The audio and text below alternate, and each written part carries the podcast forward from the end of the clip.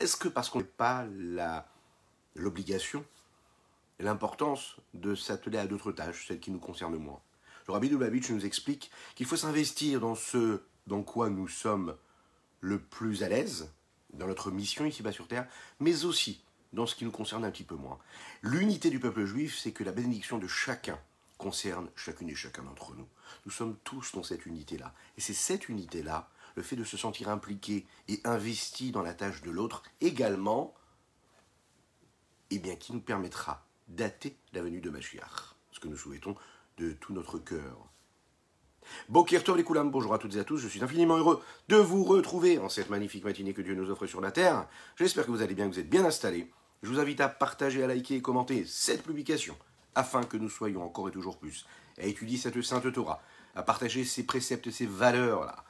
Et bien sûr, comme nous l'avons dit, hâter la venue de Mashiach, la délivrance totale, la paix, la sérénité, pour l'humanité tout entière. Oui, c'est vraiment de cela qu'il s'agit. Je vous invite tout de suite à partager, comme nous l'avons dit, et bien sûr, après ces quelques notes de Nigun. עץ המצה מצה מצה המלאכה הנפשי כמה כמה כמה כמה כמה לך בשרי עץ המצה מצה מצה המלאכה הנפשי כמה כמה כמה כמה כמה לך בשרי Ay da de da de de da la mi de de da la ye da di di da da mai de de da la mai ay ay ay ay ay ay ay ay ya ma mai da da da la da da da la di di da da da da da la ay ay ya mai ay da da da da da צמא צמא צמא צמא לך נפשי כמה כמה כמה כמה כמה לך בשרי צמא צמא צמא צמא לך נפשי כמה כמה כמה כמה כמה לך בשרי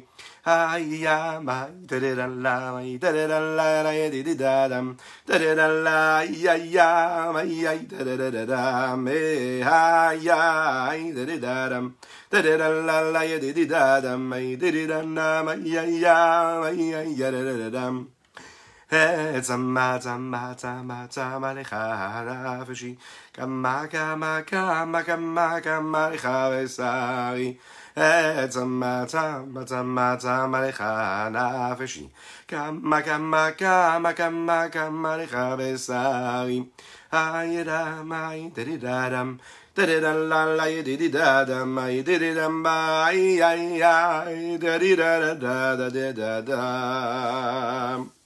Bokirtov, les coulins, bonjour à tous. Eh oui, je suis infiniment heureux de vous retrouver en cette magnifique matinée que Dieu nous offre sur la terre. Nous étudions pour la Refoua mains de Pinchas Ber Ben Yentel, mais aussi pour le mérite de chacune et chacun d'entre vous. Nous allons parler de cette petite ville. Vous savez, cette ville-là, c'est une petite ville qui, en est une grande en fait. Les Chaim tout d'abord. Et c'est un territoire sur lequel on se dispute, on se bat. Dans le livre de Kohelet par Shlomo Amelech, le roi Salomon le, décrit de cette façon. Il y a une petite ville. Et dans cette petite ville, il n'y a pas beaucoup d'habitants. Peu d'habitants. Mais il faut savoir que ces peu d'habitants-là euh, sont là pour vivre, essayer de vivre, d'exister. Et dans cette petite ville-là, il y a un grand roi qui est venu s'installer. Et il a décidé, dans cette ville-là, de mettre des murailles pour la protéger, cette petite ville. Dans cette ville-là, il y avait, après, auprès de ce roi-là, qui était grand, fort, puissant, un petit homme, discret, mais très intelligent. Quelle est cette ville-là? Quel est ce roi-là qui a voulu maîtriser cette ville-là? Et quel est cet autre roi qui a voulu aussi prendre sa place? Et quel est cet homme-là simple et discret, mais qui était très intelligent, dont Shlomo Ameler parle. La Gemara nous dit que cette petite ville-là, c'est le corps. Il y a peu d'habitants dans cette ville-là, dans ce corps-là, c'est bien sûr les membres de notre corps. Il y en a peu en réalité. Mais aussi, il faut savoir que ce grand roi, c'est le Yetzer Hara, le mauvais penchant. Celui qui nous amène là où il, il veut nous emmener, à savoir vers toutes ces tentations, vers ces égarements de la bonne route, Mais il y a aussi également cet homme-là discret qui était un sage, qui est discret, mais qui est très intelligent. Et dans la finesse de son esprit, de sa sagesse et de son discernement, il a ce que nous appelons ici le Yetzertov, le bon penchant, qui nous amène vers les bonnes directions. Le monde dans lequel nous vivons, ce corps, il est appelé un petit monde. Il y a le grand monde qui nous entoure, et dans ce grand monde, il y a le petit monde. Le petit monde, c'est chacune et chacun d'entre nous. Nous avons, nous, cette importance-là, en réalité, d'être ce monde-là, ce petit monde-là. Alors quel est le but, l'objectif de cette guerre, de ce combat-là?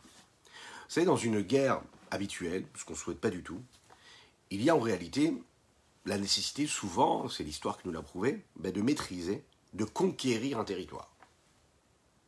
Parfois, quand on fait une guerre, c'est pas obligatoirement pour conquérir un territoire, c'est parfois pour gagner de l'argent, c'est aussi parfois pour installer une forme de pouvoir, de gouvernance, de maîtrise.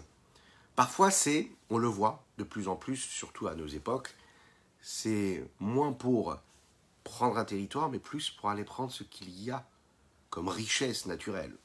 Ça peut être du pétrole, du gaz et autres. Parfois, ça peut être une forme de vengeance. Et parfois, on peut aller combattre pour apporter la paix. Ça arrive aussi.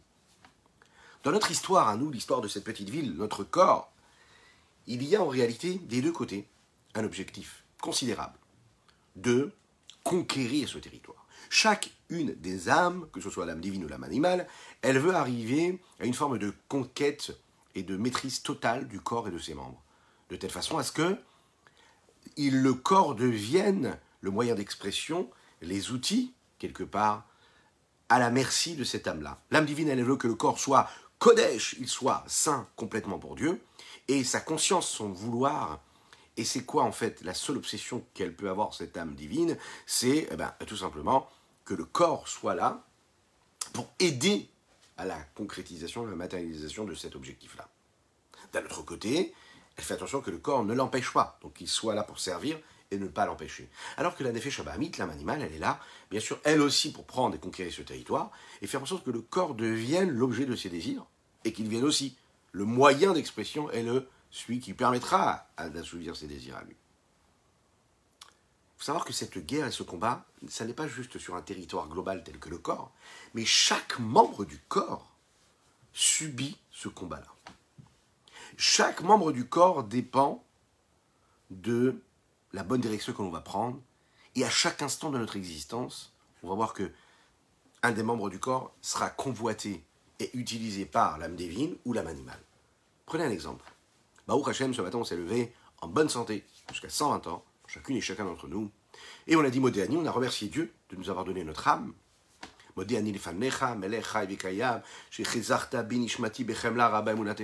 te remercie, je suis conscient de ce que tu m'as donné, avec ta grande miséricorde. On se lève, on évolue. Et là, tous les membres de notre corps se mettent en mouvement et on va les utiliser à bon escient.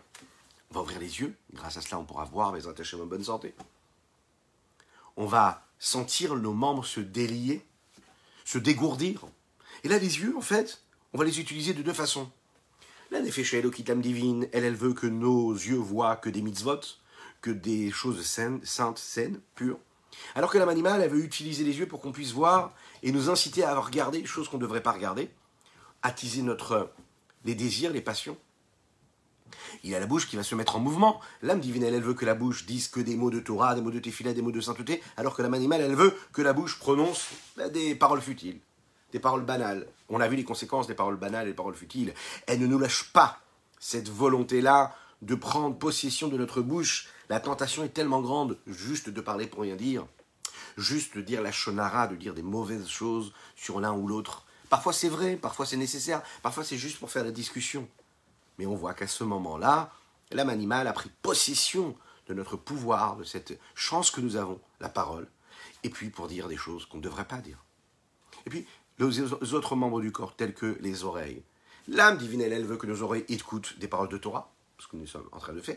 Mais il y en a d'autres où, qu'est-ce qui va se passer? L'âme animale, elle veut utiliser ça pour qu'on écoute des choses qui ne servent à rien, ou des choses qui ne pourraient pas nous amener à accomplir la volonté de Dieu. Les mains, l'âme, animale, elle, ce qu'elle veut, c'est quoi? Ben, C'est que les mains, on les utilise pour aller faire des achats, faire des, faire, euh, des choses pas nécessaires, voilà. Des occupations pas nécessaires, ou bien que les mains soient des moyens d'expression et de matérialisation, comme nous l'avons dit, ben, de ces désirs, de ces pulsions et ces passions que nous avons, alors que l'âme divine veut utiliser ces mains-là pour aller mettre les téphilines, aller faire les courses de Shabbat, faire des mitzvot, etc. Et on peut aller jusqu'aux pieds. Mais les pieds, c'est pareil. L'âme divine, elle veut que les pieds, qu'est-ce qu'ils fassent? Soient là pour courir pour des endroits saints, pour des occupations saines, pour aller faire une mitzvah, alors qu'un âme animale, elle veut utiliser les pieds pour les amener vers, allez, une promenade. Parfois c'est nécessaire, mais passer du temps, perdre du temps. Les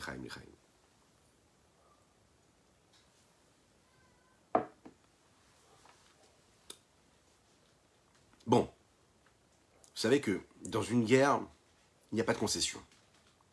Une fois que la guerre est terminée, que le combat est terminé, là on peut arriver à une forme de concession, de décider par exemple qu'il y en a un qui va céder sur un terrain pour arriver à un compromis. Dans une véritable guerre, quand on est dans le combat, alors à ce moment-là, on est dans le combat jusqu'au bout.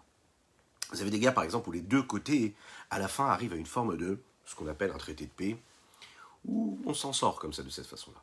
Mais pour cela, il faut qu'il y ait en réalité un point commun entre les deux, quelque chose qui les associe, une volonté d'avoir une vie belle, sereine, tranquille, une forme de reconnaissance du mérite de l'un et de l'autre. Chacun accepte que l'autre existe. Dès l'instant où il y en a un qui pense que l'autre ne doit pas exister, il doit disparaître de la surface de la Terre, qu'est-ce qui se passe? Il ne peut pas y avoir de paix. La paix, ça peut être que quand il y a deux ennemis qui acceptent que chacun a son droit de vie et on fait des concessions. Ok? Dans notre cas, à nous, il ne peut pas y avoir de paix. Il ne faut pas imaginer que dans notre corps à nous, il peut y avoir la paix entre le bon penchant et le mauvais penchant, entre l'âme divine et l'âme animale. Parce que, par définition, l'âme animale, elle ne veut pas que l'âme divine existe. L'âme divine, elle cherche à s'annuler devant la volonté de Dieu. L'âme animale cherche au contraire à exister en tant que telle. L'âme animale, c'est le moi, L'âme divine, c'est le haïn. C'est ne pas être, pour laisser Dieu être en moi. C'est pas du tout pareil. Étant donné qu'il s'agit du seul et même territoire, comme dans l'histoire, vous savez, de Rivka qui avait ses deux enfants en elle, Yaakov et Sav, on lui dit Quand il y en a un qui, qui gagne, l'autre il est tout en bas. Il ne peut pas être là au même moment, au même niveau. C'est le combat constant. Yaakov, lui, cherchait la sainteté, Esav, lui, cherchait l'inverse, l'impureté. Ça veut dire que s'il y en a un qui est en haut, l'autre il est, tout en bas, il est à terre. Achinektiv, il est dit comme ça. Ou le homme, mille hommes, C'est-à-dire qu'il y a une, un combat, une guerre constante. Le corps est appelé une petite ville.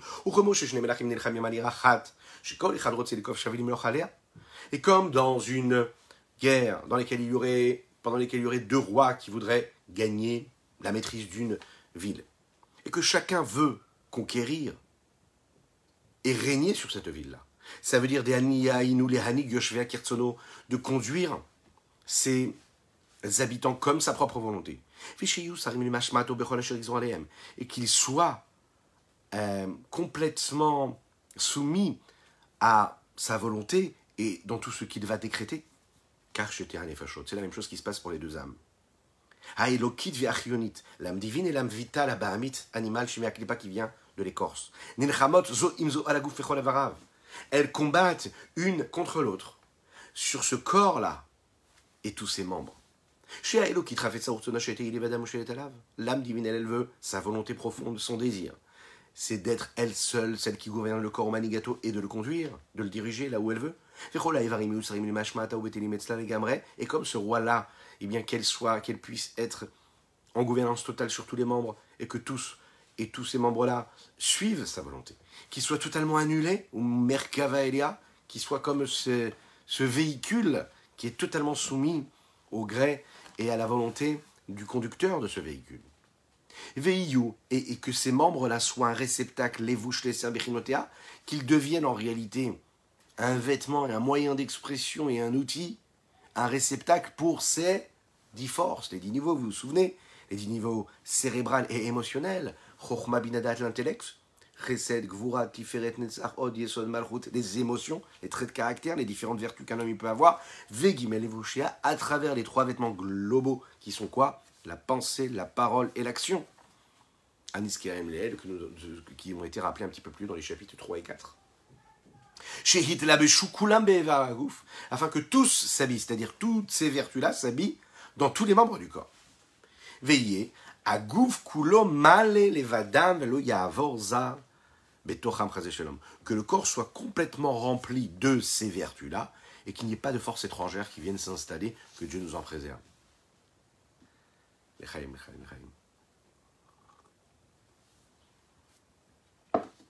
C'est l'histoire d'un homme, un jeune homme qui était bouillonnant, avec plein d'ardeur, plein de chaleur. Il est parti voir son, son rave, un très très très grand rave, afin qu'il reçoive une belle bénédiction pour le reste de sa vie, et aussi pour essayer de trouver des, chemins de vie, vous savez, des, directives qui lui permettront d'accomplir la volonté de Dieu ici-bas sur terre. Et voilà que le Rav lui dit, tu sais quoi, toi et moi, nous allons changer le monde. Le jeune homme s'est dit, waouh, vraiment, ce grand Rav, il pense que lui et moi, on peut changer le monde? C'est magnifique, quel beau projet. Bien sûr, il s'est dit que vraiment c'est un grand projet, changer le monde. Et là, le Rav l'a regardé comme ça, il lui dit attention, nous allons changer ton monde, toi. C'est-à-dire le petit monde. Nous avons chacune et chacun ce petit monde, c'est notre objectif, c'est de gagner ce combat, de gagner cette guerre, à savoir de gagner notre territoire. La meilleure façon de changer le monde, c'est de se changer soi-même. C'est la meilleure façon. Parce que si chacun se sert de ce combat-là pour justement aller transformer son être, c'est-à-dire prendre la maîtrise de son corps et placer les bonnes forces, placer des bons soldats pour maîtriser, pour gagner, pour garder, pour surveiller que ce corps-là, que ces membres du corps-là n'aillent pas à droite et à gauche, mais soient consacrés à cette sanctification de l'être et cette mission que nous avons sur Terre, alors là on est tranquille. Vous savez que le monde est partagé en trois parties les hommes dans ce monde-là, c'est-à-dire chacune et chacun d'entre nous. Il y a les intellectuels, il y a les émotifs, et vous savez, il y a ceux qui sont... Il y a ceux qui sont beaucoup plus pragmatiques. Ils sont moins intellectuels, moins émotifs et émotionnels. Ils sont dans l'action concrète. Il y a des gens comme ça. Les intellectuels, c'est ceux qui regardent chaque point, chaque élément, chaque événement, sous un œil intellectuel, donc ils analysent et ils se posent des questions, ils réfléchissent, et en fonction de ça, ils décident. Les émotionnels, c'est ceux qui voient en réalité tout ce qu'ils voient, ils le voient sous l'œil du sentiment, des émotions. Qu'est-ce que je ressens? Qu'est-ce que ça peut m'apporter? Quels sont les sentiments? Et puis il y a ceux qui sont concrets. Et eux, ils ont les pieds sur terre. La seule chose qui les intéresse, c'est de faire d'agir. Ils n'ont pas le temps pour les discours, ça ne les intéresse pas de philosopher. Ils agissent. Alors pour vous, n'hésitez pas à répondre à cette question-là. Comment et à quoi ressemble le juif idéal? Est-ce que le juif idéal, c'est un, intellectuel? Le peuple, le peuple du livre, voilà, intellectuel, la sagesse. Est-ce que pour vous, le le juif idéal, c'est celui qui est beaucoup plus dans les émotions, parce qu'il est dans le partage, dans l'amour, parce qu'il a des bonnes valeurs, des bonnes vertus? On sait que le peuple juif a des bonnes vertus. Ou bien est-ce qu'on va dire non, le peuple juif et le juif idéal, c'est celui qui est dans le concret, pragmatique, il avance, il fait ce qu'il a à faire, il est dans l'action concrète. Il y a différentes façons de voir les choses. Concrètement, on verra que c'est une question beaucoup plus globale et c'est ce qui va nous permettre aussi de savoir, de comprendre quel est le point central de la vie d'un juif, à savoir l'intellect, le sentiment ou l'action. Nous disons tous les jours dans la Tefila, dans le schéma Israël, on doit aimer Dieu, Bechol Levavecha, de tout son cœur. De tout son cœur, ça veut dire Levavecha, de ses deux cœurs. On a déjà parlé de cela et on va encore un peu plus approfondir.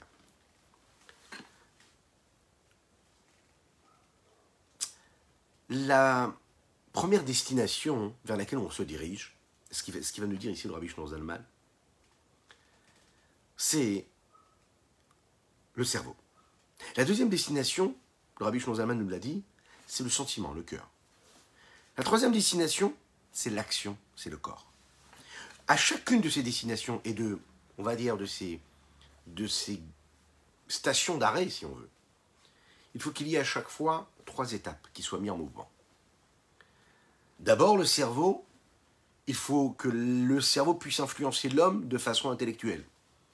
Il faut se soucier que la tête d'un homme soit une tête juive, c'est-à-dire selon des belles valeurs et des bonnes notions intellectuelles, cérébrales, saintes. Ensuite, l'intellect, il est censé créer et mettre en mouvement des sentiments, des émotions. Ces émotions-là vont pousser les actions dans la bonne direction. Il faut savoir que la première de ces étapes-là, celle de l'intellect, le postulat de départ, c'est la sagesse. Puisqu'on sait que la sagesse est reliée avec un principe qui est le principe de l'homme. Derrière toute construction intellectuelle et comportement qu'un homme pourrait avoir, il y a des principes. Un homme a des principes, et en fonction de ces principes-là, il va régir son existence et sa vie. On ne fait pas toujours attention à ces principes que nous avons, mais concrètement, tout est construit, tout est basé sur ces principes de base, sur ces ancrages qui sont en nous, cérébraux, et ensuite émotionnels. Par exemple, un des grands principes qu'un juif a en général, c'est qu'il croit en Dieu. Il a la émouna en Dieu. Il a la foi en Dieu. Si un homme garde bien la Torah et les mitzvot, mais il lui manque des fondements de base dans cet accomplissement de la Torah et les mitzvot, ça veut dire que Stalma, il dit La Torah, elle est dans le ciel, elle est vraie. Je crois en la Hashgacha pratique. Je sais qu'il y a une forme de surveillance précise et particulière de Dieu, que Dieu gère tout ce qui se passe, de la petite euh, feuille qui tombe d'un arbre et qui roule et qui roule et qui roule et qui se pose, jusqu'au coup de vent ou au petit oiseau qui est en train de gazouiller. Tout est géré par Dieu, c'est Dieu qui le veut. Que le Ham Israël, que le peuple juif, c'est le peuple élu, qui a été élu par Dieu, qui a une mission particulière. Alors je peux être conscient de cela, mais rester celui que j'étais hier. C'est-à-dire qu'intellectuellement, j'ai compris qu'il y avait quelque chose de spécial, j'y crois, mais ma vie concrète, elle ne change pas, je ne la transforme pas. Je reste le même, je cours après mes passions, mes pulsions, après mes désirs, je ne change pas. Je suis le même. Euh, je me suis mis en colère, je ne demande pas pardon à mon épouse. Euh, j'ai été impatiente, je n'ai pas été capable d'accueillir mon mari avec le sourire. C'est pas grave, je vais dormir comme ça, je ne lui demande pas pardon. Je reste le même. Je travaille pas. Je n'essaye pas d'être quelqu'un de meilleur. Ah, mais je sais ce qu'il faut faire, mais je reste le même. Je ne suis pas dans l'action, ni dans le sentiment. J'ai compris, mais je n'agis pas. La deuxième étape, c'est ce que nous appelons appeler la chorma, c'est-à-dire la sagesse, le postulat de départ et ce principe de base.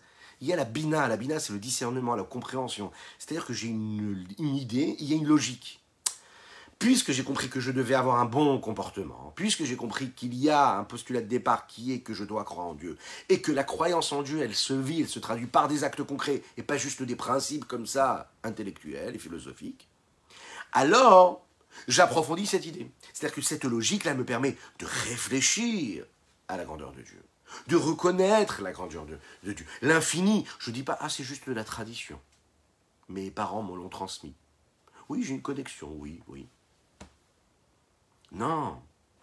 Je comprends qu'à travers le couscous boulette du vendredi soir, qu'on m'a transmis de génération en génération, il y a la foi en Dieu. Donc je réfléchis, j'intègre l'idée. Et puis j'approfondis l'idée. Et de cette façon-là, je grandis, je fais grandir en moi la connaissance et la prise de conscience de la présence de Dieu ici-bas sur terre. Je sors dans la rue, je dis Marabouma, c'est Hachem, qu'elles sont nombreuses, qu'ils sont grands. Des grands arbres, qu'est-ce que c'est beau de voir la différence qu'il y a entre chacune des feuilles qui poussent sur ces arbres. Qu'est-ce que c'est beau de voir les différentes couleurs, de sentir cette atmosphère, cet air pur, un peu plus froid, un peu moins froid aujourd'hui, de voir la pluie qui tombe. Je prends conscience de la grandeur de Dieu. Oui, Marabouma Hachem. Quelles sont belles tes actions, tes créatures, Dieu. À travers cela, ça fait naître en moi la prise de conscience de la grandeur de Dieu.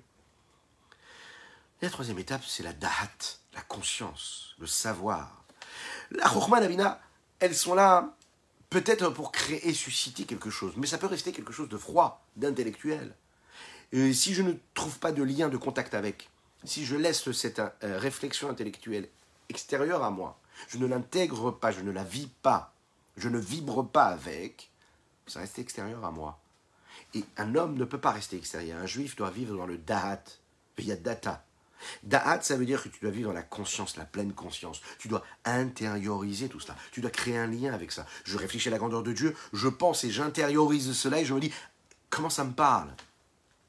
Qu'est-ce que ça veut dire pour moi? En quoi ça m'influence En quoi ça change mon existence En quoi ma façon d'aller dormir va être différente En quoi la façon avec laquelle je vais parler à mon épouse ou à mes enfants va être différente En quoi la façon avec laquelle je vais préparer mon Shabbat sera différente. Parce que je sais que je suis conscient que si je suis une femme et je suis la Hakeret Tabaït, l'essentiel de la maison, je suis la base de la maison, je suis la maison, je suis le foyer, alors j'ai la possibilité, j'ai un mérite inouï, phénoménal, d'installer et de mettre dans ce foyer-là une forme de sainteté, de sérénité, de joie véritable, de connexion avec Dieu. Waouh Je prends conscience de cela. Je peux savoir et ne pas être conscient. Je peux être conscient et ne pas être dans la pleine conscience. Vivre de tous les pores de mon corps et de mon âme et de mon cœur et de mon esprit et de mes émotions, c'est de faire remplir, de remplir mon cœur de tout ce que mon intellect a réussi à intégrer. On aurait pu dire que, tout simplement, j'aime Dieu, je crains Dieu cérébralement. Non, pas du tout, pas du tout, pas du tout. La Torah nous demande et nous dit, il va falloir que tu ouvres et que tu développes toute cette palette de sentiments et de vertus que tu as en toi et que tu les diriges comme il faut. Ve'ahavta et Hashem elokecha. Tu dois aimer Dieu. Ve'yareta elokecha. Tu dois craindre Dieu. On pourrait penser que c'est l'intellect et que je me rends quitte de ma connexion à Dieu lorsque mon intellect et ma philosophie, elle est bien dirigée. Comme on sait que très souvent, euh, dans tout ce qui est au contact et qui est en rapport avec ce que le monde peut nous offrir, le sentiment, l'émotion, c'est puissant. C'est plus que puissant. C'est-à-dire que quand, par exemple, on a la possibilité de saisir un instant de plaisir, de vie, on va courir. Il n'y a plus rien qui peut nous arrêter. Quand on sent qu'on a la possibilité d'avoir et qu'on veut, qu'on a le désir, la passion, la pulsion qui s'installe en nous, il n'y a plus rien qui existe, le monde s'arrête. Alors que quand il s'agit d'accomplir une mitzvah, ou voilà, un moment de vie de sainteté, même si on a la Emouna on a la foi en Dieu, et ça c'est particulièrement, vous savez, pour imaginer une personne qui est née dans la Torah et les mitzvot. Pas une personne qui a découvert Dieu sur le tard, ou qui a découvert la pratique de la Torah et des mitzvot sur le tard. Une personne qui née dans une famille nombreuse, religieuse, avec neuf frères et sœurs, ou 14 frères et sœurs, imaginez, Baruch Hashem, déjà c'est magnifique, c'est exceptionnel. Mais qui, pour trouver sa place, petit à petit, a vécu cette connexion à Dieu à travers l'accomplissement de la Torah et Mitzvot avec une forme de routine, et qu'elle a perdu le goût à cela. Une forme de désolation et de routine s'est installée dans l'existence qui fait que pas tellement de fougue pour courir après la mitzvah. Non, c'est plus une contrainte qu'autre chose. Le sentiment est en sommeil, il est faible. Oui, je vais faire la mitzvah, mais je vais la faire parce que je dois la faire. Pas autant de fou que quand j'ai, par exemple, la possibilité d'aller vivre quelque chose de passionnel ou de magnifique euh, dans, euh, dans ce que le monde peut m'offrir. Ce qui est profane. Donc ça peut exister, ça, de perdre ce feu-là. Est-ce qu'il y a une solution à ça?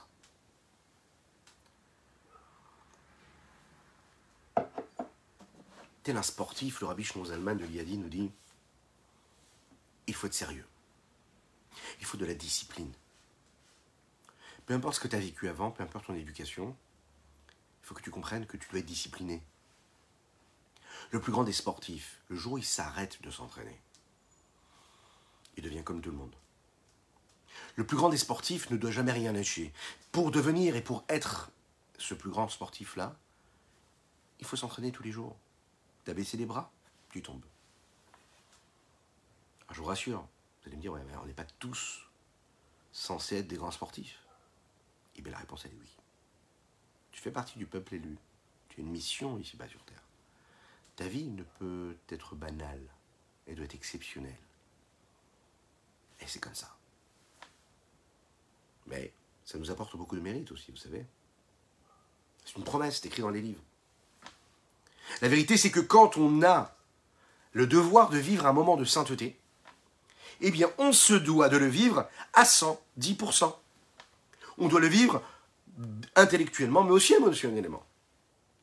Ça veut dire que quand la Torah nous dit tu dois aimer Dieu, et elle le dit de tout ton cœur, ou de tout ton âme, ou de tous tes moyens, ça veut dire qu'elle est en train de nous dire tu vas utiliser tous les moyens, légaux et même illégaux. Je plaisante. Ça veut dire que tu vas utiliser toutes les potentiels que tu as en toi.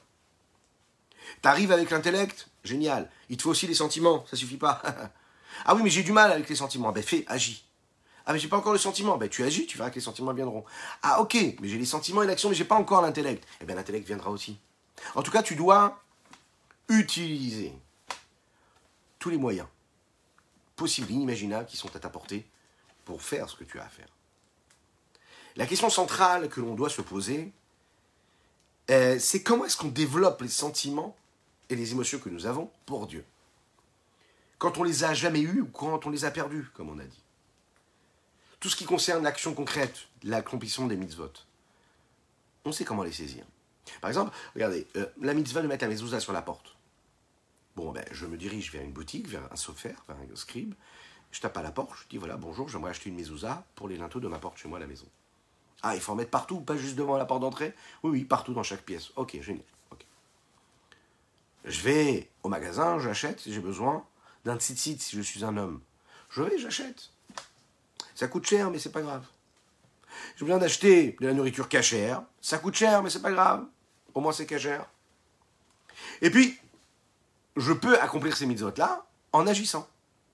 Bon, mais il y a des mitzvot qui nécessitent du cœur, des sentiments, des émotions. Alors comment on fait pour cela? On ne sait pas comment les développer. J'ai plus l'émotion. J'ai perdu le goût à cette mitzvah. J'ai l'impression de le faire parce qu'il faut que je le fasse. C'est la raison pour laquelle le Rabbi Zalman de, de l'Iadi nous dit, là, à ce moment-là, il faut rétablir l'ordre normal et initial. Comme ce grand sportif-là, qui même quand il était capable de faire un 800 mètres en deux minutes, là, il ne pourra pas le faire d'un coup. Mais pour se remettre et pour arriver à son résultat, il va devoir reprendre à la base des exercices de respiration, des étirements banals que n'importe qui pourrait faire, lambda. Des petits gestes, des petites choses, des petits efforts qui vont lui permettre de retrouver ensuite son plus grand potentiel. Le rabbi Shonzalam nous dit c'est pareil. Il faut reprendre les principes de base. Il faut reprendre l'intellect. On reprend à l'intellect. Tu ressens pas, c'est pas grave. Reprends les bases.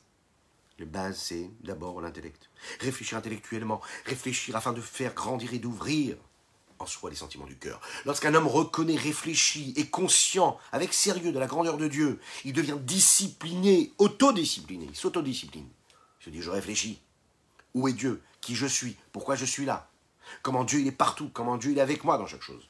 Comment il attend chaque chose de moi Comment j'ai une mission ici-bas sur terre de m'attacher à Dieu dans tout ce que je vais faire, dans tout ce à quoi je vais penser, dans tout ce que je vais dire dans mon existence Je réfléchis à ça, mais ça fait naître en moi quoi? Des sentiments, des émotions.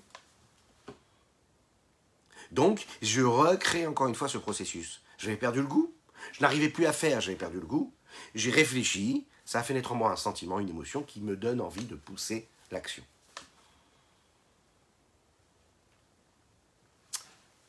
Ce processus sentimental et émotionnel, lui, vient de ces trois étapes. Ils sont vécus, c'est vécu à travers ces trois étapes, la de dit. Première étape, c'est déjà de craindre Dieu. Ça veut dire de reconnaître la grandeur de Dieu. Le fait de reconnaître la grandeur de Dieu, ça donne à l'homme une forme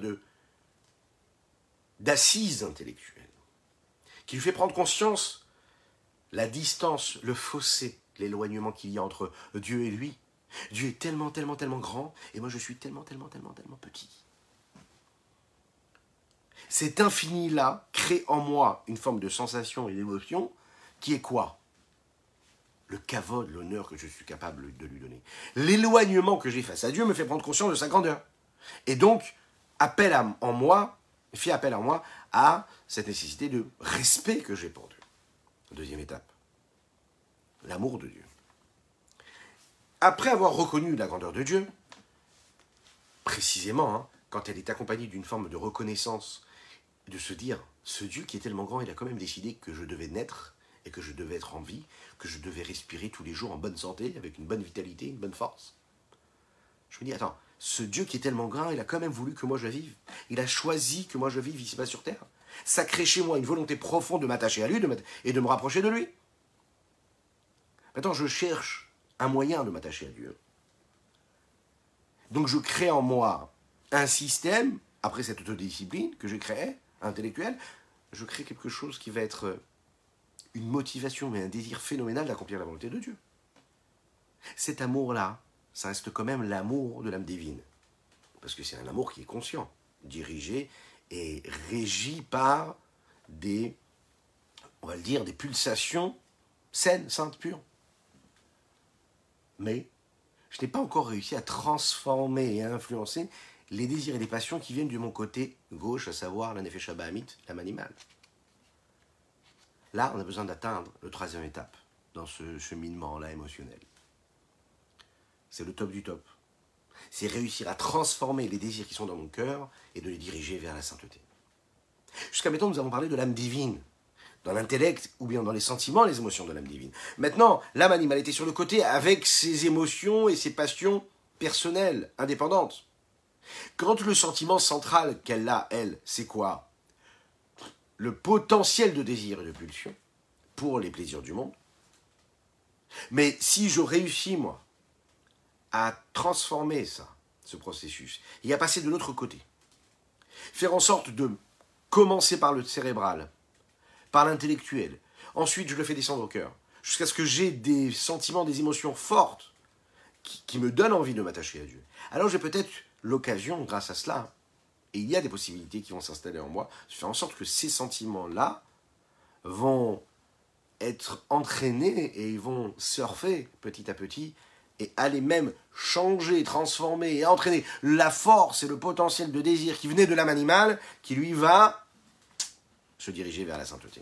C'est possible, parce que quand j'ai investi dans du positif, eh bien cela va bien sûr influencer le reste.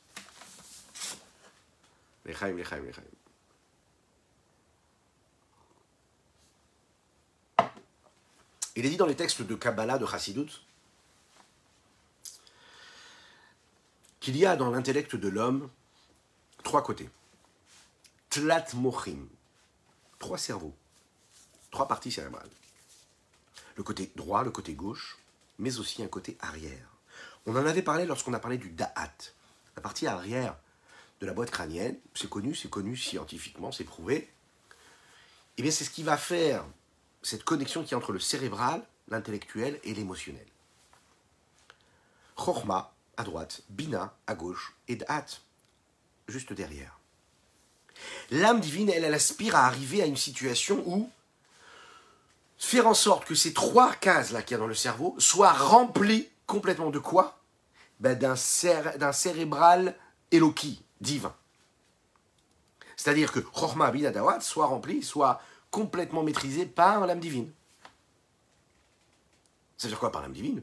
Ben, La connaissance de Dieu, la conscience de Dieu. La crainte qu'il y a dans le cerveau, la crainte et la peur que nous avons dans notre cœur également, la crainte qui commence par le cerveau, qui ensuite, après cette forme intellectuelle, descend jusqu'au sentiment.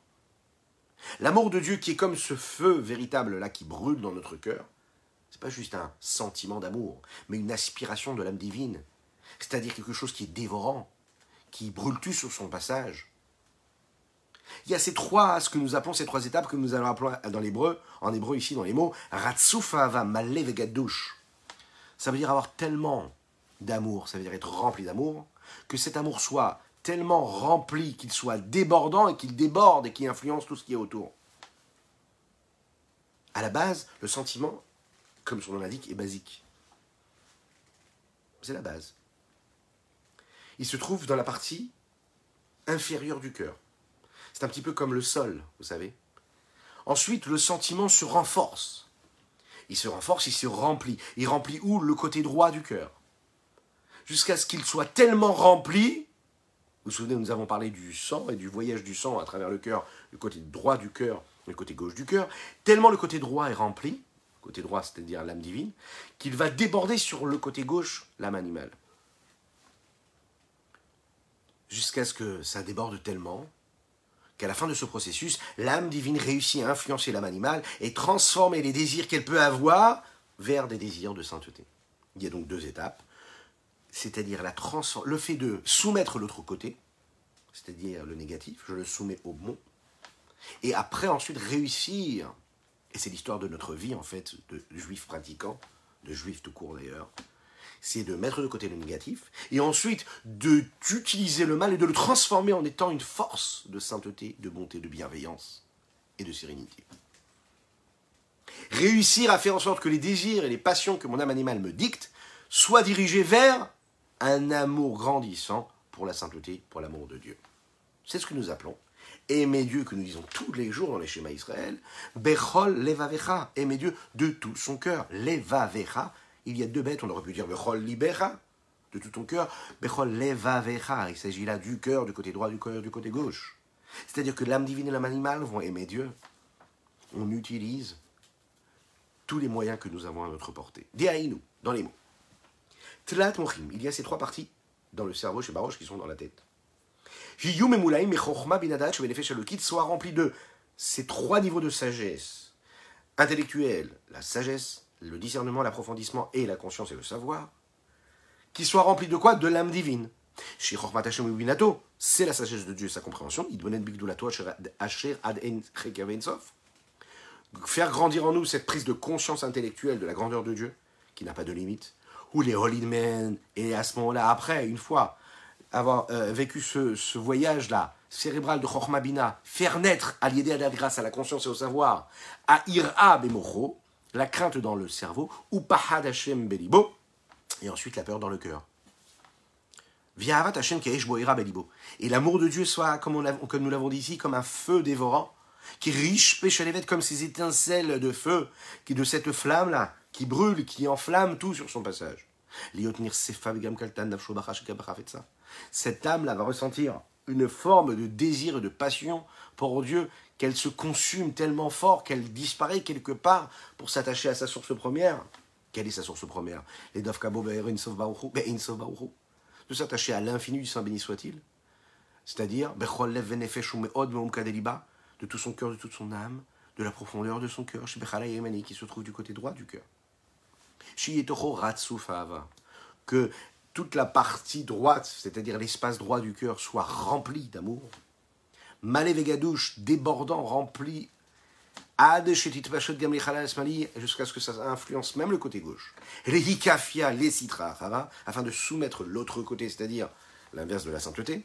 Yesodamai maraim sheba, la base, le fondement même de l'eau, et nous l'avons dit, l'eau c'est quoi C'est matzmichim kol qui attise, qui appelle le désir et tous les plaisirs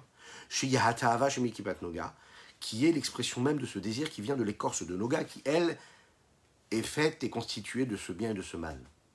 Les Shanota, ou les Aframita, les afin de la transformer, de la changer, de la faire passer des plaisirs de son monde-là vers l'amour de Dieu. Comme un shekatouf, comme il est dit, Bechol levavecha, bishne Ça veut dire quoi Tu dois aimer Dieu de tout ton cœur, de tes deux yetzarim c'est-à-dire ton bon penchant et ton mauvais penchant.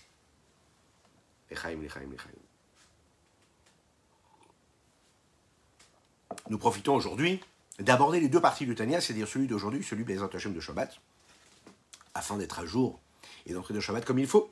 Je vous rappelle qu'il est important de partager, de liker, de commander cette publication afin que nous soyons toujours plus à partager cette Torah. N'hésitez pas, envoyez-le à vos amis, que ce soit sur les différents réseaux, sur Facebook ou Instagram, ou sur les différents réseaux sur YouTube, mais également, vous savez, sur les WhatsApp. Invitez-les à nous rejoindre afin que nous soyons toujours plus. Ce qui nous amène à une question, et le Rabbi Zalman va nous aider à répondre à cette question-là. Est-ce qu'avoir un désir pour quelque chose d'interdit, ce désir-là, il est motivé par quelque chose d'interdit, il se dirige vers quelque chose d'interdit, est-ce que vraiment on peut réussir à le transformer jusqu'à éprouver quelque chose de permis et le rendre un désir et un plaisir sain? Comment réussir à faire en sorte que mon âme animale, celle qui fait que, après une journée difficile de travail, je rentre dans la voiture, je suis très très très très très fatigué, très nerveux, je vais réussir à faire en sorte que, bien que tout aille bien au travail, mais je suis quand même un peu éreinté, je retrouve mon épouse ou mes enfants, eh je vais réussir de manière automatique, sans avoir besoin de diriger mon cerveau de cette façon, de cette façon-là, d'être tout de suite serein, tout de suite souriant, tout de suite patient. Comment faire en sorte que la nature ne soit pas que tout de suite, je vais chercher qu'est-ce qui ne va pas, la remarque que je vais pouvoir faire. Qu'est-ce qui va faire qu'en tant qu'épouse, quand je vais être chez moi à la maison et je vais m'occuper de mon foyer, de mon mari ou de mes enfants, naturellement, je vais être sereine, je vais être bien, je vais être tout de suite souriante, sympathique, dans la simra, dans la joie véritable. Pourquoi est-ce que c'est si compliqué Et est-ce que c'est faisable de changer changer les mécanismes. C'est-à-dire, pas que ce soit une décision que je dois prendre de me dire je me tais, je me calme, je ne réagis pas tout de suite, je ne donne pas mon avis, je ne me mêle pas de ce qui n'est pas mon domaine, etc. Pourquoi est-ce que je suis dans ce combat constamment? Et est-ce que c'est possible à un moment d'inverser complètement les systèmes? Est-ce que les ancrages, on peut les transformer? Est-ce que c'est faisable ou pas? Est-ce que c'est faisable? Que de manière naturelle, mon premier réflexe, ce soit tout de suite celui qui est positif Qu'il n'y ait pas besoin de combat. Parce que vous savez qu'il y a ceux qui combattent même pas. Mais il y a ceux qui savent qu'il faut combattre et qui combattent. Et que c'est pas tous les jours facile, donc une fois on tombe, une fois on se relève, etc. Oui, mais est-ce qu'on ne peut pas changer les mécanismes? Être tout de suite dans le positif Est-ce qu'on ne peut pas changer les mécanismes de se dire je suis tout de suite attiré par le bon?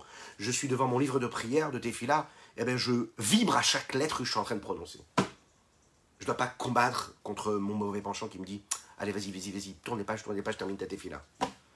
Je dois étudier le Ritat, je suis un chassid du rabbi, et même si je ne le suis pas, je le suis quand même. Je respecte s'il me demande, je sais que c'est exceptionnel je vais étudier le Rita, je vais étudier le Rambam, je dois faire tel ou tel mitzvah. Je vais le faire en prononçant chaque mot, chaque lettre, je vais le comprendre, je vais le saisir, je vais me sentir vibrer. Pas juste parce qu'il faut le faire. Waouh Est-ce que la nature, elle peut être aussi positive? Ou est-ce que ça peut être, ou c'est que des contraintes toute la vie?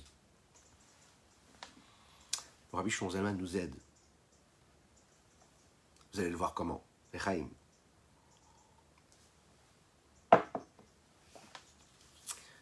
Il est expliqué comme ça dans la chassidoute que la base même de l'âme animale, c'est quoi?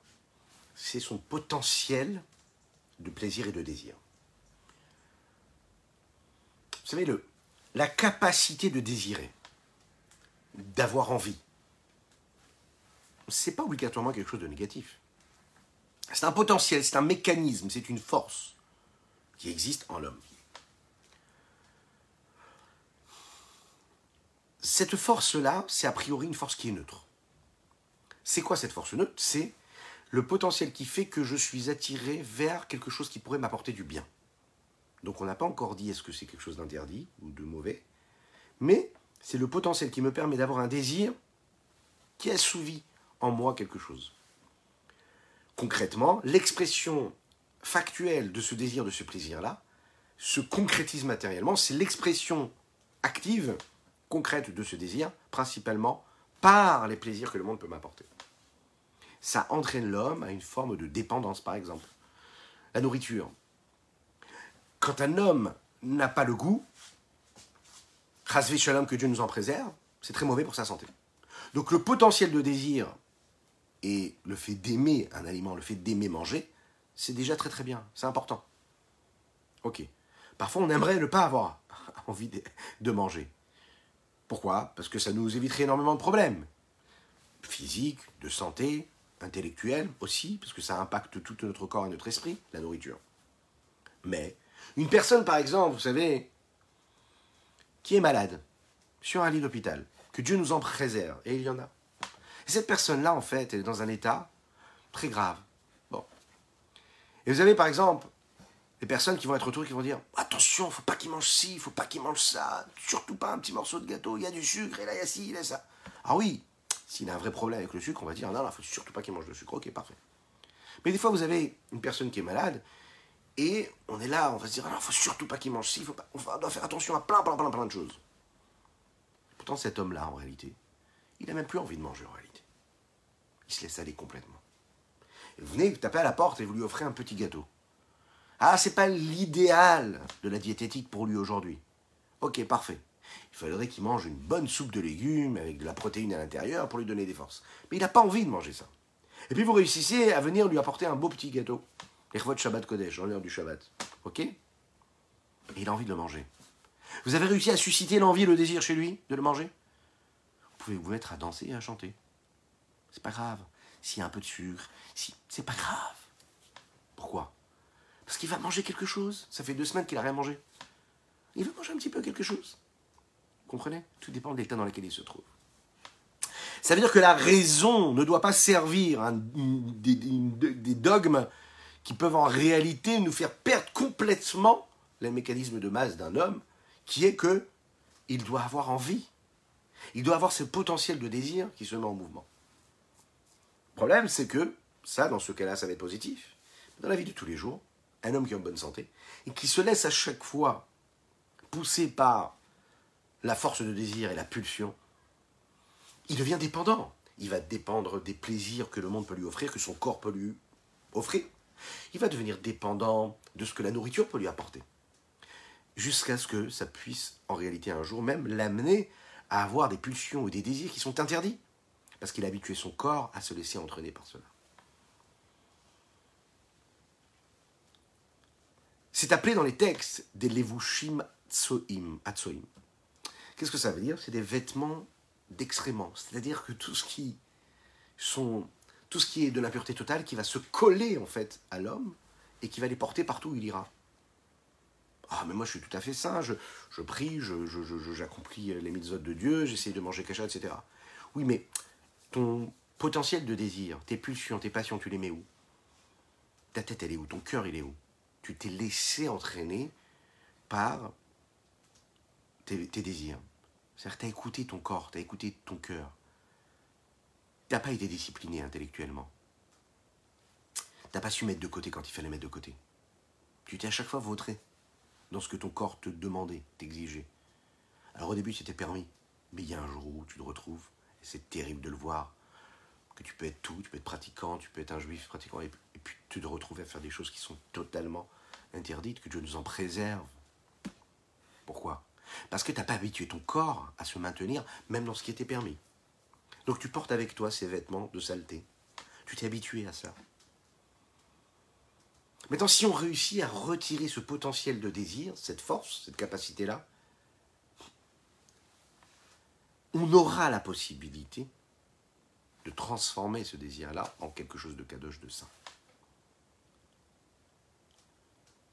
On pourra arriver à une situation où mon seul plaisir, même physique, de l'âme animale, ce sera quoi? C'est d'aller me lever, de faire une tefila avec force et passion, dire chaque mot de la tefila et vibrer, et ressentir un véritable désir, et une véritable passion d'accomplir la Torah et les mitzvot. C'est mon âme animale qui va servir Dieu, pas seulement mon âme divine. Là, à ce moment-là, on est en train de gagner quelque chose de phénoménal, un grand plus de notre existence. On a la force, la puissance de l'âme animale avec nous. Vous imaginez un petit peu ce que ça veut dire C'est-à-dire tout ce qui peut me permettre d'être utilisé pour assouvir mes pulsions et mes désirs, je vais l'utiliser pourquoi? Pour servir Dieu. Donc ça veut dire quoi? Ça veut dire que je suis en pleine forme.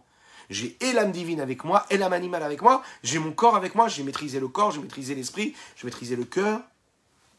Je suis en gouvernance totale sur mon territoire. Quand j'utilise le potentiel que j'ai qui peut m'amener à vivre les meilleures vacances du monde, les meilleurs profits que le monde peut avoir, et que peut offrir, et que le cœur, et que l'homme peut ressentir, et je prends ça et je le mets du côté de la sainteté, c'est extraordinaire ce que je vais être capable de faire. Je vais prendre cette énergie-là pour dire comment est-ce que je vais aider d'autres personnes qui sont dans le besoin. Vous imaginez un petit peu le même désir, la même fougue. Dire, allez, ne peut pas se passer une semaine sans que j'aide un autre juif à avoir le sourire et être en bonne santé. Il ne peut pas se passer une semaine sans que je me soucie de savoir comment mon voisin est, comment est-ce qu'il a besoin de quelque chose? On est la veille de Shabbat, est-ce qu'il a besoin d'une petite rala? Il a tout ce qu'il faut. Mais est-ce que si je tape à la porte, je viens lui apporter un petit plat, un petit gâteau, je vais lui dire Shabbat Shalom, j'apporte une petite fleur Qu'est-ce que je vais faire dans sa vie? Eh, Ça veut dire que tous les potentiels qui sont à ma portée, je les utilise de cette façon-là pour la bienveillance, pour le positif, à ce moment-là, c'est tout, ce qui s'exprime en moi. C'est-à-dire que j'ai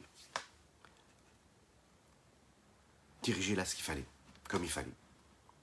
Le plaisir de la sainteté peut devenir réellement, réellement, le plaisir de tout le corps. Comment on fait ça par contre? Alors on a quelques éléments là, mais comment on le fait vraiment, véritablement? Les tout d'abord.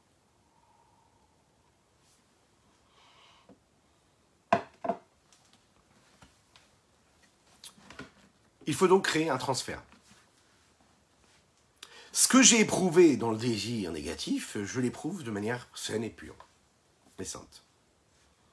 Lorsque je suis en train de vivre, par exemple, une expérience sensorielle, émotionnelle, un réel plaisir, euh, en étudiant la Torah, je me sens élevé, ok. Lorsque je sens quelque chose, une expérience, d'évolution, d'élévation, de détachement, de recul, d'élévation.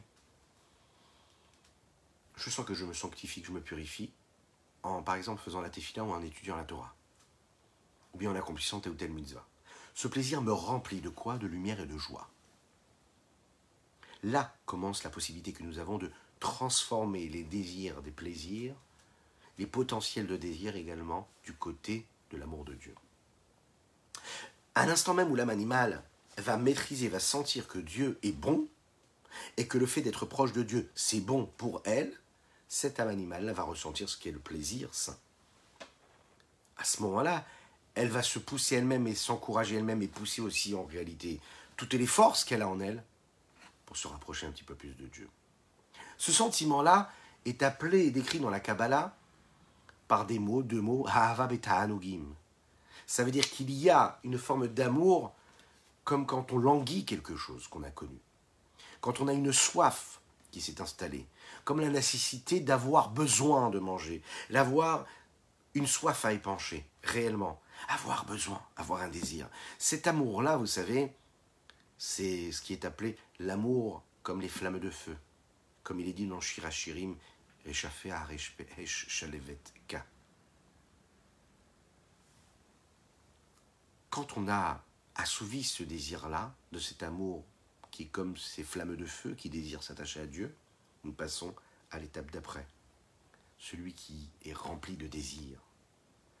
Ahava Beta Anugim, c'est réussir en fait à comprendre que quand un homme ressent cette expérience, est en train de vivre cette expérience de sainteté, il peut garder, il peut faire, il peut accomplir la Torah et les mitzvot toute sa vie.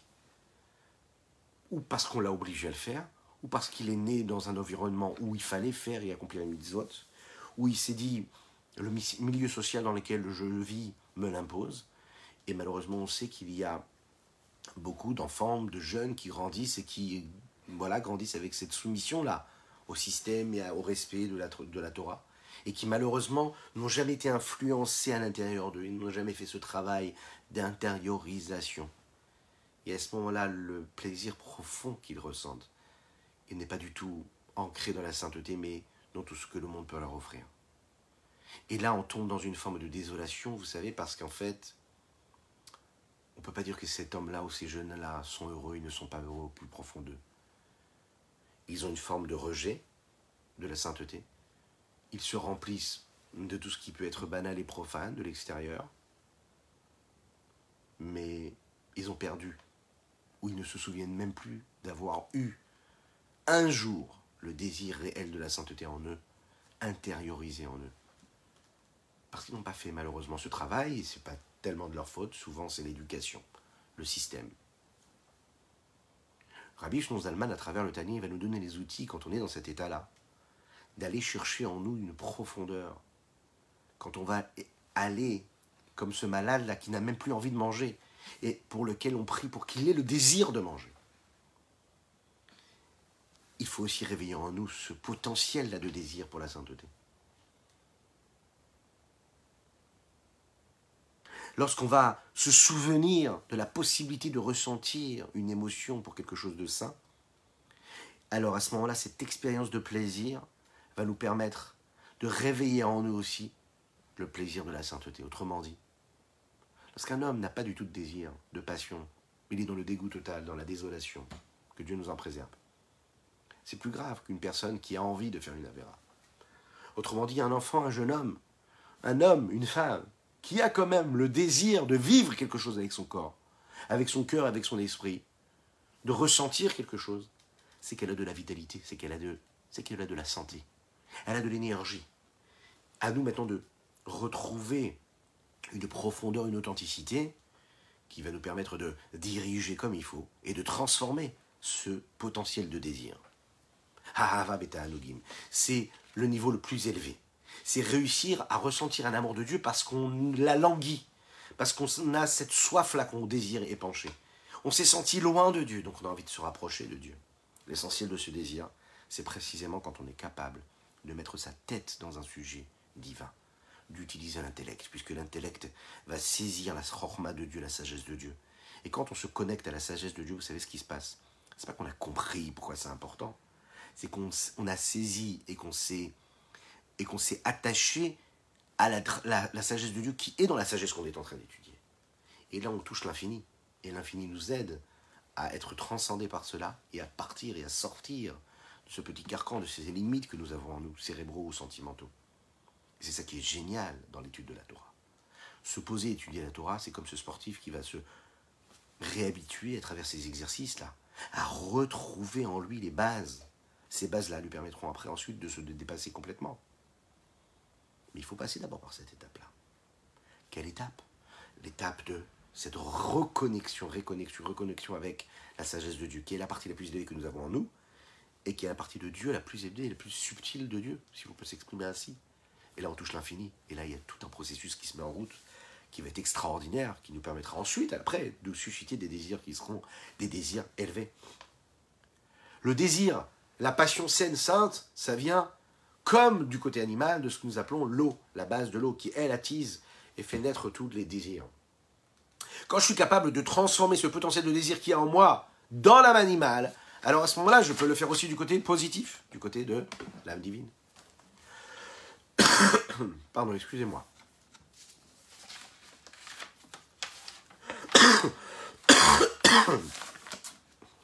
Pardon. On continue.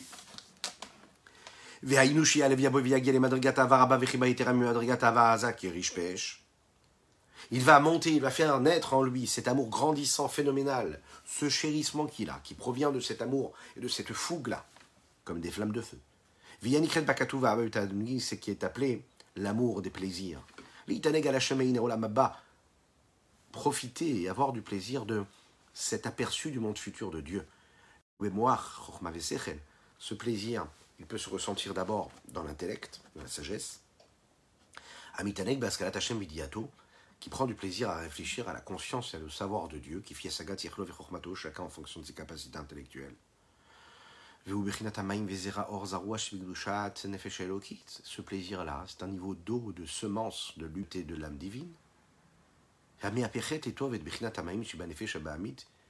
Qui transforme en bon le niveau de l'eau qu'il y a, qu'il y a dans l'âme animale, duquel venaient et tous les plaisirs et, l'attirance qu'on avait pour le monde, ce qu'il nous offrait à la base.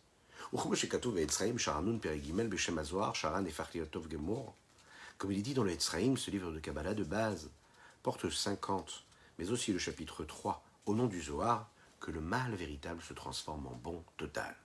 Comme le Yetzertov, comme un bon penchant.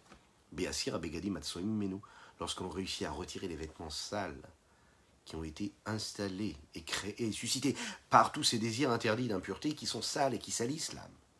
Ce sont tous les plaisirs de ce monde-là avec lesquels l'âme animale est habillée.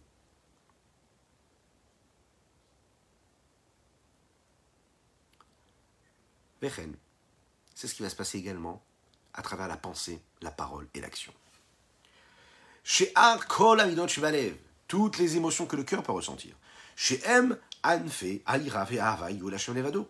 Ce sont donc les dérivés, toutes ces petites branches-là qui viennent de cet arbre essentiel, c'est-à-dire la crainte et l'amour, afin que tout ce que j'ai comme crainte et amour soit dirigé vers Dieu et uniquement pour Dieu. Et la parole, comment ça va se passer? Tout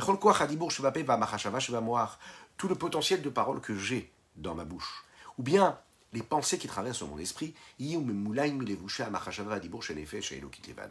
y avoir comme un transfert, ils seront remplis de la pensée, la parole et l'action de l'âme divine. Pas d'action pour l'instant, la pensée, la parole, de l'âme divine.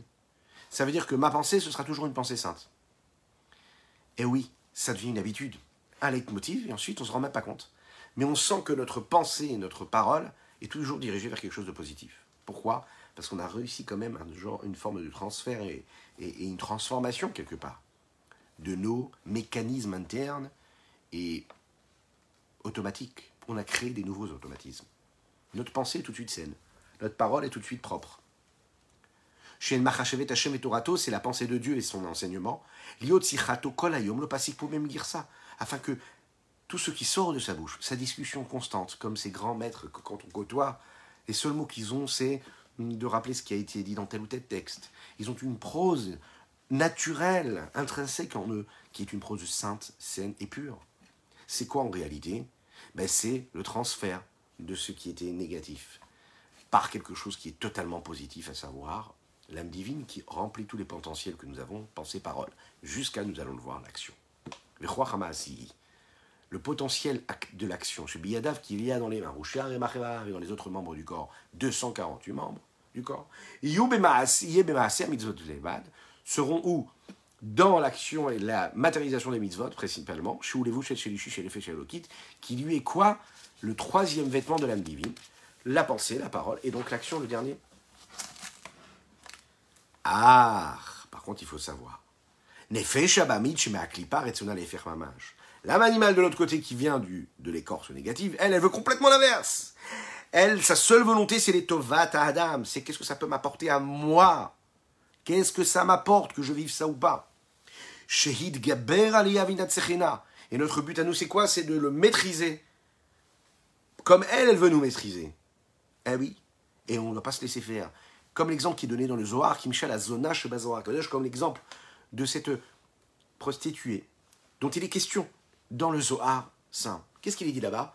On raconte l'histoire d'un roi qui euh, a un fils. Et son fils de prince, il l'aime beaucoup, il sait qu'il a de belles vertus, mais il veut être sûr que son fils est vraiment un homme de bonne vertu. Alors il décide de laisser son fils tenter par une femme de mœurs légères, on va dire, et voir si son fils se laisse tenter ou pas vers la faute. Il va à l'extérieur du royaume et propose à une femme d'essayer de tenter son fils. Si son fils réussit à se maintenir, alors à ce moment-là, il le couvrira de cadeaux. Et si ce n'est pas le cas, on connaît la suite. Et voilà que son fils ne succombe pas aux pulsions et aux désirs. Il est bien sûr rempli de cadeaux. Mais qu'est-ce qu'on voit dans cet exemple-là? On voit que comment est-ce que le roi a pu être réjoui du comportement positif de son fils C'est grâce uniquement au négatif. C'est le négatif qui a prouvé que son fils était bien. Et eh c'est la, la même chose en nous. En nous, on a la possibilité de transformer tous nos désirs du côté de la sainteté. Mais grâce à l'effet Shabbat, qui elle veut complètement l'inverse, parce que ce qu'elle veut, c'est son propre plaisir à elle, c'est la seule chose qui l'intéresse, elle nous donne le mérite à nous de transformer tout ça du côté positif. Et on va terminer une petite histoire avant de se souhaiter un beau Shabbat Shalom. Le Rav Shabtai Slabatitsky, un grand maître, qui, jusqu'à aujourd'hui, officie euh, en Belgique précisément. Il raconte cette histoire-là. Un juif est venu le voir. Euh, c'était un juif qui était israélien à la base, qui n'était pas du tout pratiquant. Il est venu le voir là-bas, en Belgique. Il a commencé à se rapprocher de la Torah et des mitzvot. il est venu même de manière continuelle et constante à son cours. Il venait étudier souvent. Il a même décidé de garder le Shabbat. Il a décidé de mettre les téphilines, de pratiquer la Torah petit à petit. Un jour, après une longue itva hadout, vous savez, un farmringen, tous ensemble, on est en train de chanter, de partager des mots de Torah, de dire les chaïm, passer un moment de communication véritable de sainteté. Il a commencé à parler. Il a dit voilà, j'aimerais vous parler de quelque chose. J'ai commencé à respecter la Torah, à faire teshuva. J'ai vraiment coupé tous les fils qui me reliaient à cette vie profane. Mais il y a un fil que je n'arrive pas à couper. C'est que j'ai une, amie. Cette amie-là, c'est une femme qui n'est pas de la communauté juive. Elle n'est pas juive. Et il n'a pas réussi à terminer ce qu'il était en train de dire. Imaginez un homme qui fait teshuva, qui fait tout ce qu'il faut faire la Torah, la mitzvot, tout, et ça, il n'arrive pas à se débloquer. Il n'arrive pas à se détacher de cette femme-là qu'il aimait. Ce jeune homme-là continue son histoire, il dit, voilà, j'ai été voir énormément de rabbinim, des grands maîtres, et chacun m'a expliqué la gravité mm, de d'épouser ou d'être, de vivre avec cette fille-là, la gravité d'un mariage mixte, que Dieu nous en préserve. Mais bizarrement, je n'ai toujours pas trouvé les forces de couper ce fil-là. Le Rav Shabtai Slapatitsky lui a conseillé, lui a proposé d'aller voyager chez le rabbi de Lubavitch afin de lui demander une bracha, une bénédiction pour cela. Ce jeune homme a pris un billet d'avion et s'est dirigé New York, Brooklyn, 770 Eastern Parkway. Il se dirige vers le rabbi, il se retrouve devant le rabbi, et il arrive et il dit au rabbi, voilà, j'ai un problème. Je suis avec une femme qui n'est pas juive. Je me suis rapproché de la Torah, je fais tout. Mais elle n'est pas juive. et je veux me marier avec elle. Et il s'est tu. Il s'est tu, il s'est dit, mais comment est-ce que le rabbi va me répondre? Vous savez ce que le rabbi lui a répondu? Ni c'est bien, ni c'est mal. Il lui a dit, je suis jaloux de toi. L'homme n'a pas compris. Le rabbi est jaloux de moi. Le rabbi lui a expliqué. On a tous dans notre vie, dans notre existence, des épreuves. En fonction de ces épreuves-là, nous avons un petit peu comme cette échelle-là, différentes marches à franchir. Ces marches-là, ce sont des tremplins. Akadosh Baruch Dieu nous a donné le libre arbitre, il nous a donné le choix. Il nous a dit, tu sais, cette échelle de la vie, de l'existence, elle est ancrée dans le sol, mais elle va jusqu'au ciel, tout là-haut. Il t'a donné la possibilité de franchir une étape et ensuite encore une autre étape. Tu l'as prouvé par ce que tu fais, par ton évolution. Chaque épreuve qu'on te donne dans la vie, c'est que tu es capable et que tu as le potentiel en toi de gravir ces échelons-là et de passer outre ces étapes-là. De les vivre comme des tremplins. Et le rabbi de lui dire, moi j'ai jamais eu ce choix-là à faire. Je suis jaloux de toi. J'ai jamais eu ce libre arbitre qui a été installé en moi. Je me suis jamais retrouvé face à ce choix-là à faire. Je suis jaloux de la force que Dieu t'a donnée de vivre cette épreuve-là et donc de la gagner. Vous connaissez la suite de l'histoire?